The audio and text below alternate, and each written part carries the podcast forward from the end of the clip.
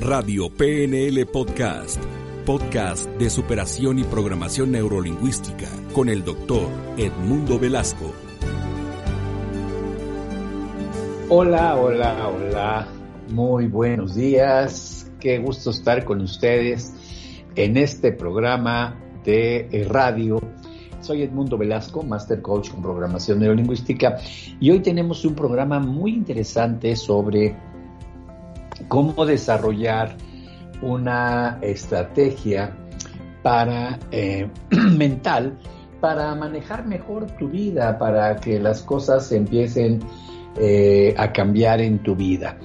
Eh, estamos a cierre de año y siempre en cierre de año dan ganas de planear el 2023 de una mejor manera. Y nosotros hablamos de una estrategia, no de una táctica de una estrategia para cambiar tu vida. Así que, pues bienvenidos, bienvenidos, bienvenidos a este eh, programa. Así que la pregunta es, ¿cuál sería una eh, estrategia para eh, cambiar mi vida?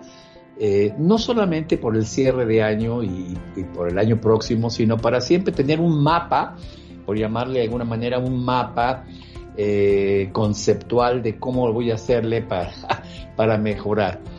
Siempre se puede desarrollar esta estrategia, siempre, siempre.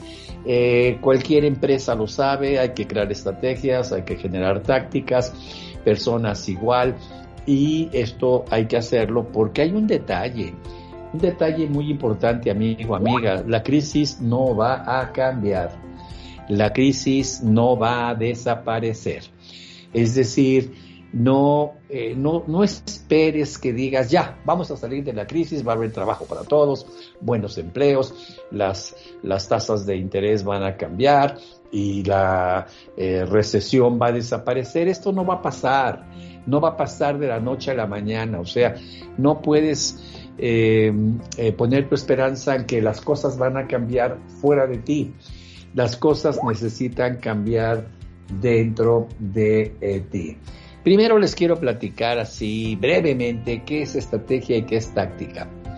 Mucha gente confunde ambas cosas. Las tácticas son los procedimientos específicos para lograr la estrategia. Para ponértelo de una manera muy sencilla, la táctica sería ganar una batalla. La estrategia sería ganar la guerra. ¿Te queda claro? Táctica es ganar una batalla. Estrategia es ganar la guerra. La guerra se compone de muchas batallas, entonces hay tácticas. Eh, te lo pongo de otra forma en ajedrez. En el ajedrez, tu estrategia es ganar la partida. Pero para ella, para ello, puedes sacrificar un peón. Esa es táctica.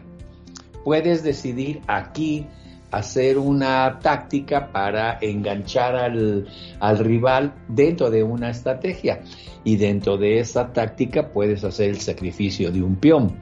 ¿Entiendes esta clase, eh, esta diferencia entre tácticas son cosas día a día, estrategia es el proyecto global? Claro que ese proyecto global se compone de cosas día a día, de tácticas. Estrategia es el proyecto global. Y el problema principal que eh, nos encontramos es que eh, no podemos, nos cuesta mucho trabajo en nuestra mente dejar una gran parte de lo aprendido durante años en nuestras vidas. Hemos aprendido una forma de hacer las cosas y nos cuesta eh, muchísimo trabajo hacerlos de una manera diferente. Eh, olvidarme de la manera como funcionó en el pasado. Esa ya no va a funcionar ahora. Esa manera de cómo las cosas estaban funcionando, buscar un empleo, buscar que el empleo te dé buenas prestaciones, eh, quédate en algo seguro, eso es lo más inseguro. Es una pésima táctica para tu estrategia de vida pésima táctica para tu estrategia de vida. En este momento, tristemente, lo más inseguro es un empleo, porque en cualquier momento la, empresa que te ha contratado pues puede tener un descalabro, puede tener una crisis y vas para afuera. O sea, esto ya no funciona así. Pero hay muchas personas que les cuesta muchísimo trabajo adecuarse a, nuevas, a las nuevas formas de vida, adecuarse a nuevos sistemas. Eh, ¿Por qué? Porque así operé muchos años de mi vida. Entonces es muy difícil desarrollar una nueva estrategia y, crear nuevas tácticas si queremos seguir haciendo lo mismo. Los, eh, las viejas formas de pensar, de trabajar, pierden importancia. Ahorita ya no funciona así la vida. Amigos, la vida ha cambiado. La pandemia nos vino a hacer un antes y un después en la historia de la humanidad y tenemos que hacer cambios importantes. Así que estos cambios importantes se logran eh, creando una forma estratégica, un plan, un nuevo plan estratégico. Requiere este plan estratégico confianza en ti mismo, creer que lo puedes lograr, voluntad de correr riesgos porque no puedes estar haciendo lo mismo de antes. Y se requiere muchísima eh, propensión al cambio, muchísimo deseo de hacer las cosas diferentes. Eh, estos son, son ejemplos de lo que te quiero decir. Y vamos a crear un mapa, vamos a crear un mapa de, eh, para el 2023. estamos trabajando ya en, en, nuestro equipo, en nuestra empresa, para crear un mapa de cómo vamos a hacer esto en el 2023. ¿Cómo lo vamos a hacer?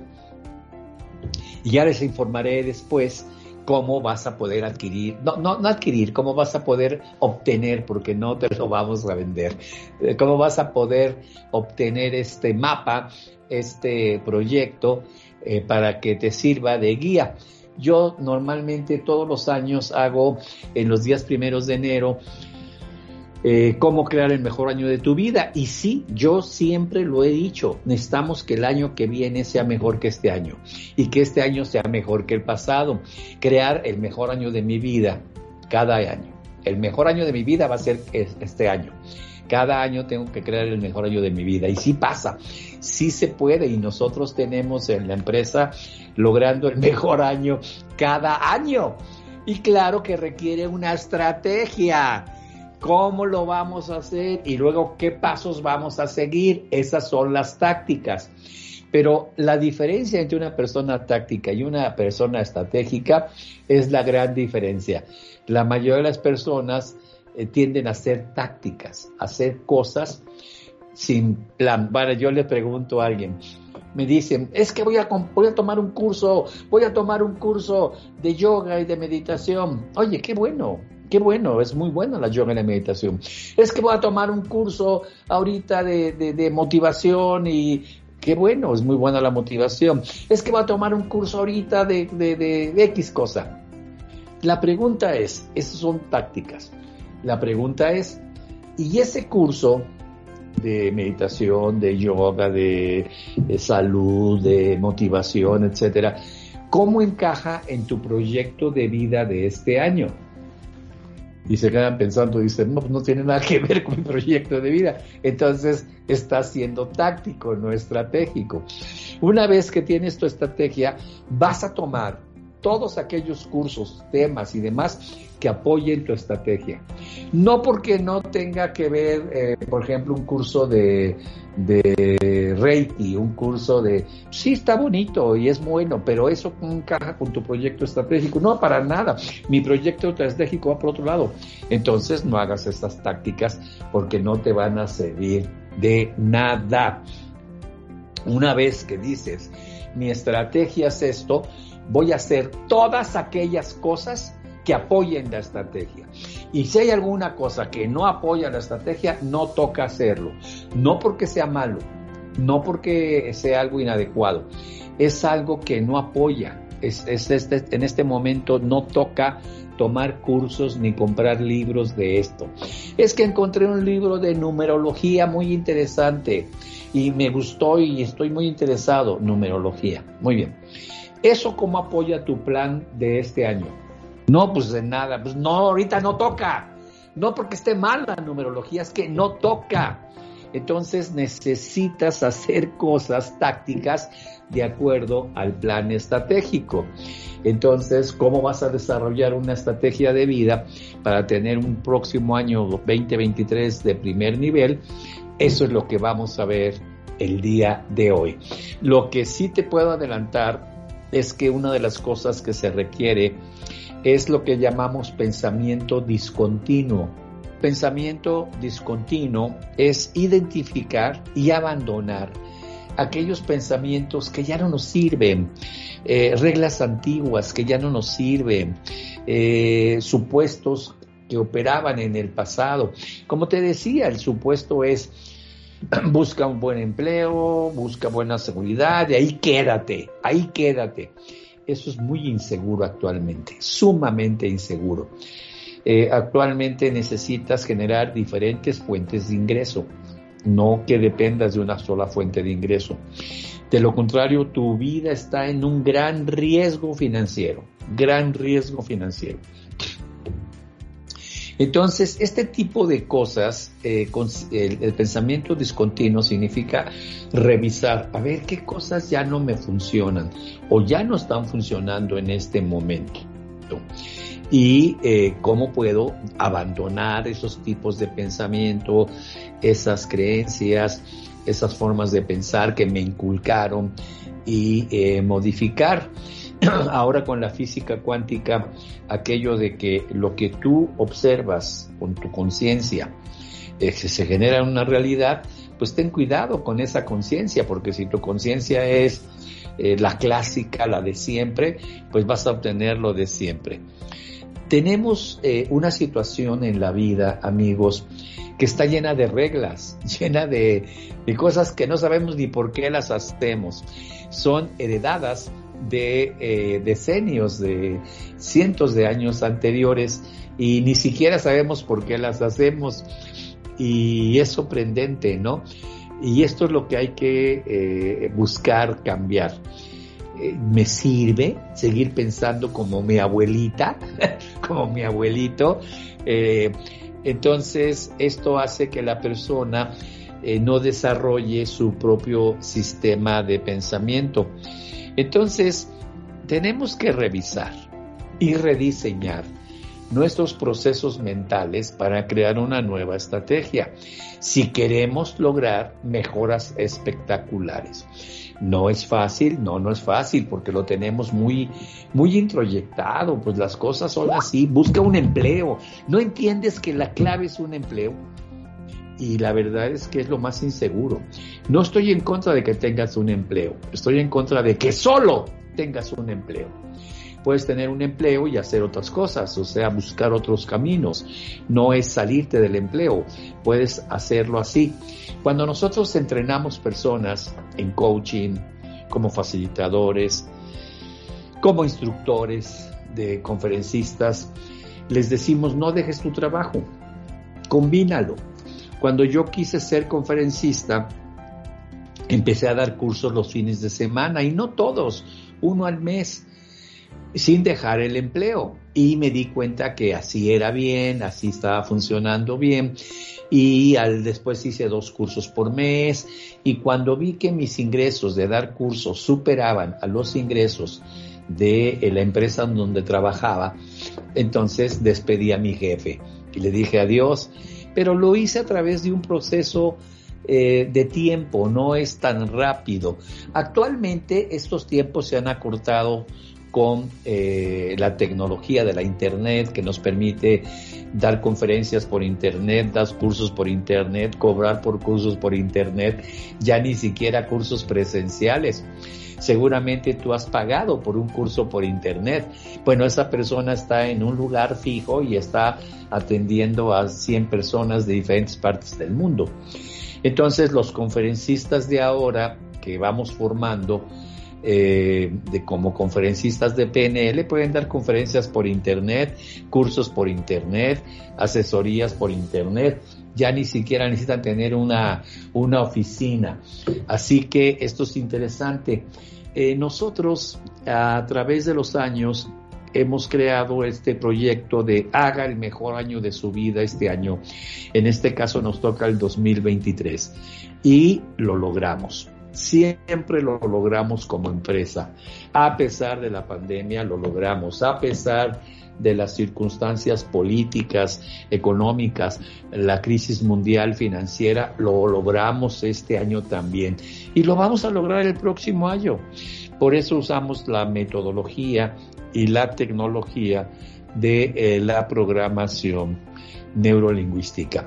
Y fíjense que esto del pensamiento estratégico empezó a surgir cuando yo trabajaba, daba cursos con el co-creador de la programación neurolingüística, el doctor John Grinder, y eh, empezamos a trabajar juntos dando eh, practicante, máster, instructor, y yo daba la mitad del tiempo, o sea, los cursos los dábamos en varios días, yo daba por la mañana, de las 10 de la mañana a las 2 de la tarde, y el doctor Grinder por la tarde, de las 4 a las 8. Y formamos miles, literalmente miles, miles de eh, coaches, facilitadores, practitioner, master y demás. Pero nos empezamos a dar cuenta de algo. Una cantidad eh, importante hacía cambios y mejoraba su vida, pero no eran tan espectaculares los cambios. Y había un pequeño grupo que era espectacular el cambio, que lograban cambios que eran otra persona, otra persona, no la reconocías.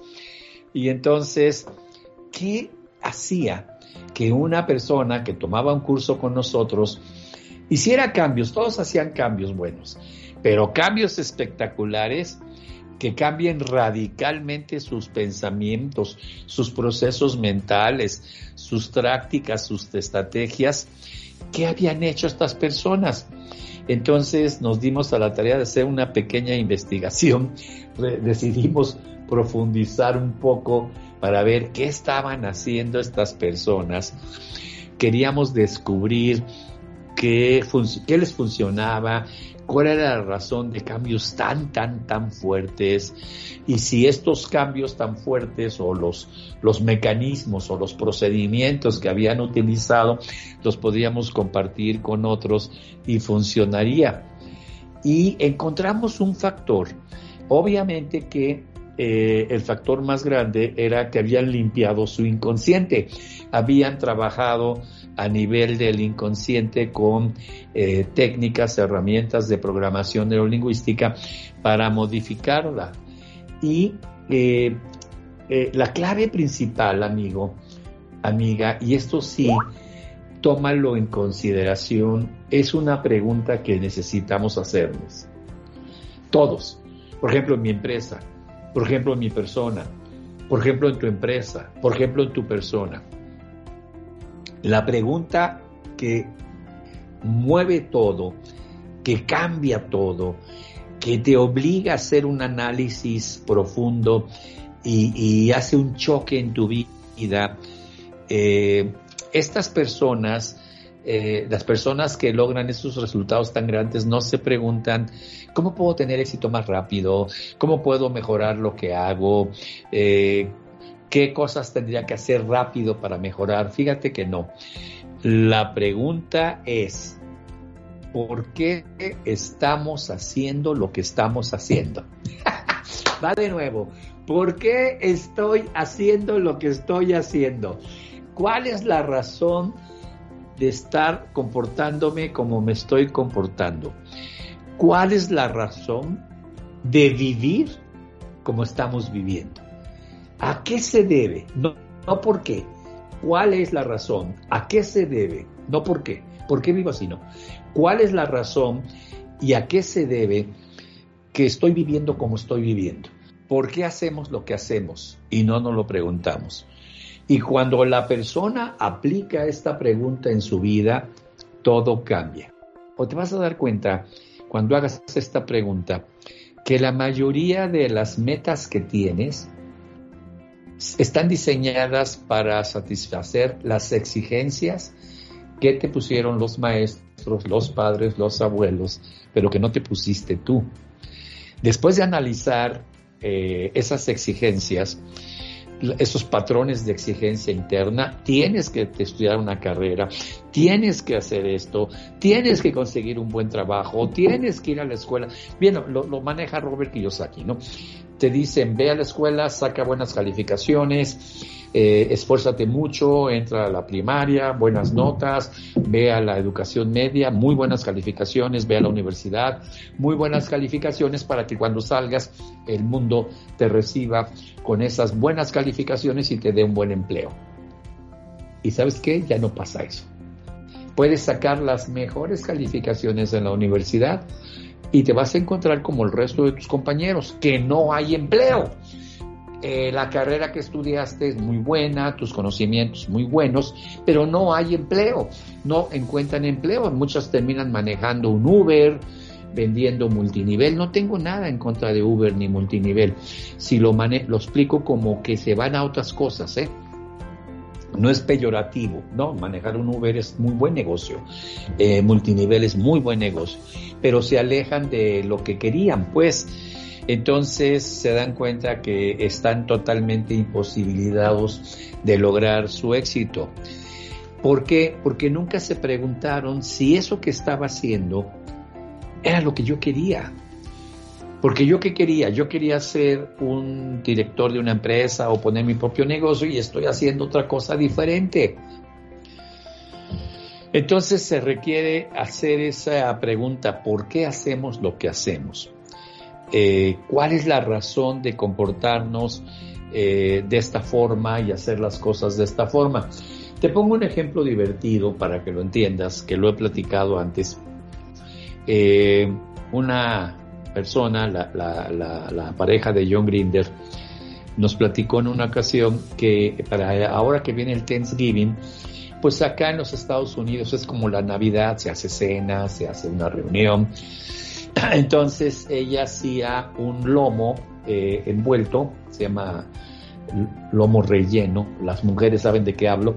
Es una barra de lomo y luego le meten tocino, le meten jamón, le inyectan nueces y cosas y luego lo ponen a, a cocinar, a cocer.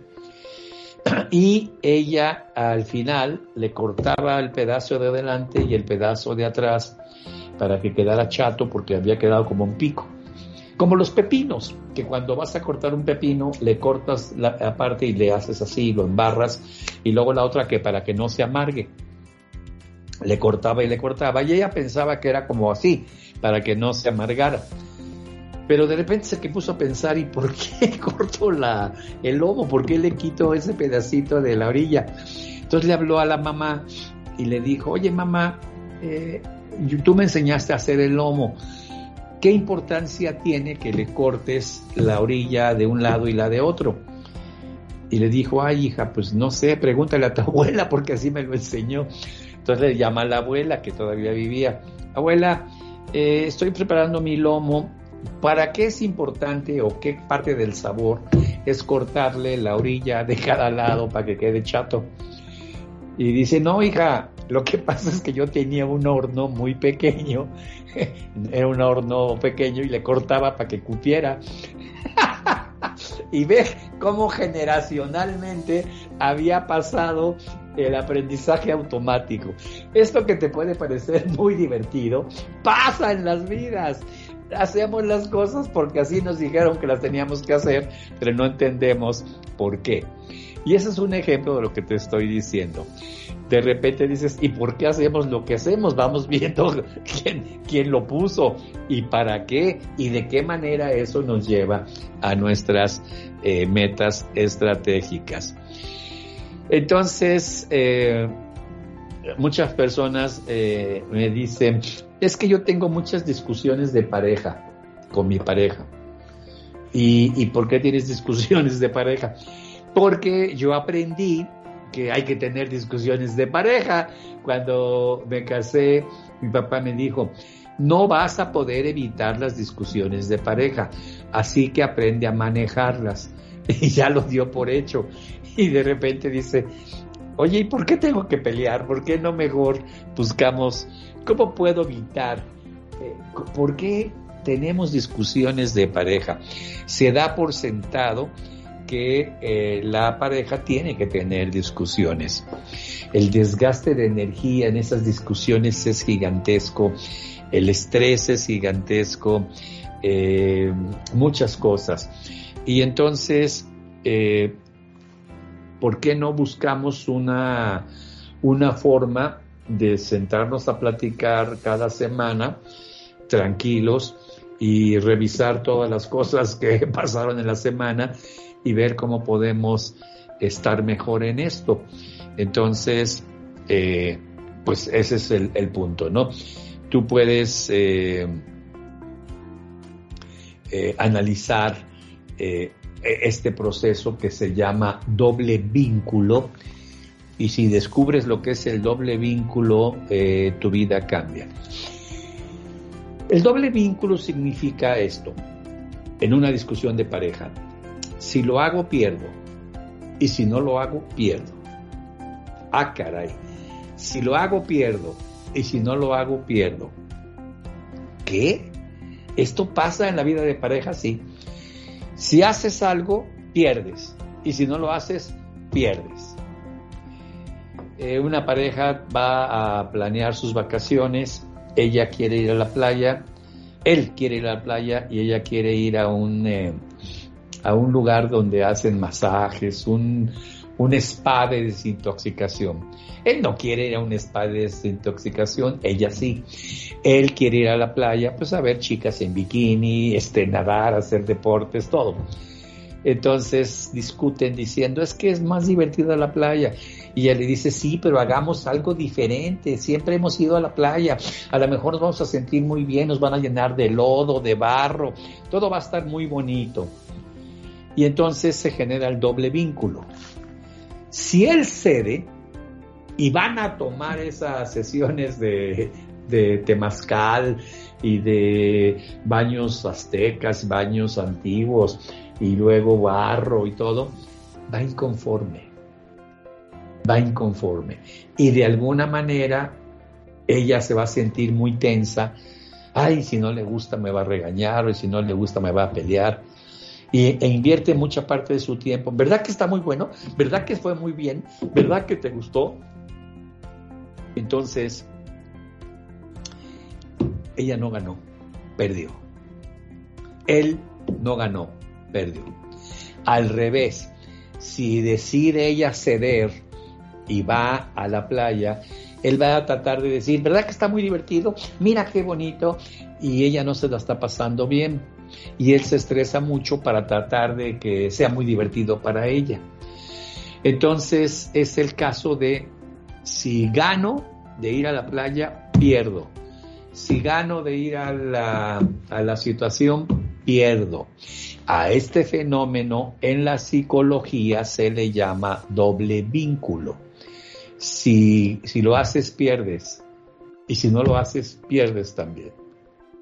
Es decir, si no voy a la playa, ah, no voy a su yo. Si hago ir a la playa, pierdo porque ella va enojada, porque va disgustada. Si hago ir a, con ella, pierdo porque no me siento cómodo, no me está gustando. Es decir, si hago, pierdo. Y si no lo hago, pierdo. Ese es un fenómeno en las relaciones de pareja que se llama doble vínculo.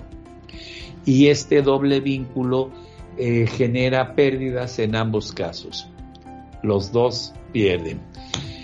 Eh, si analizas con tu pareja y dices, es que aquí eh, tenemos que evitar el doble vínculo, la decisión que se tome debe de ser de parte de los dos aceptada para que las cosas funcionen, entonces sí funciona esto. Y no, tratar de convencernos. Mira que el, baño de barro te va a servir, te va a desintoxicar.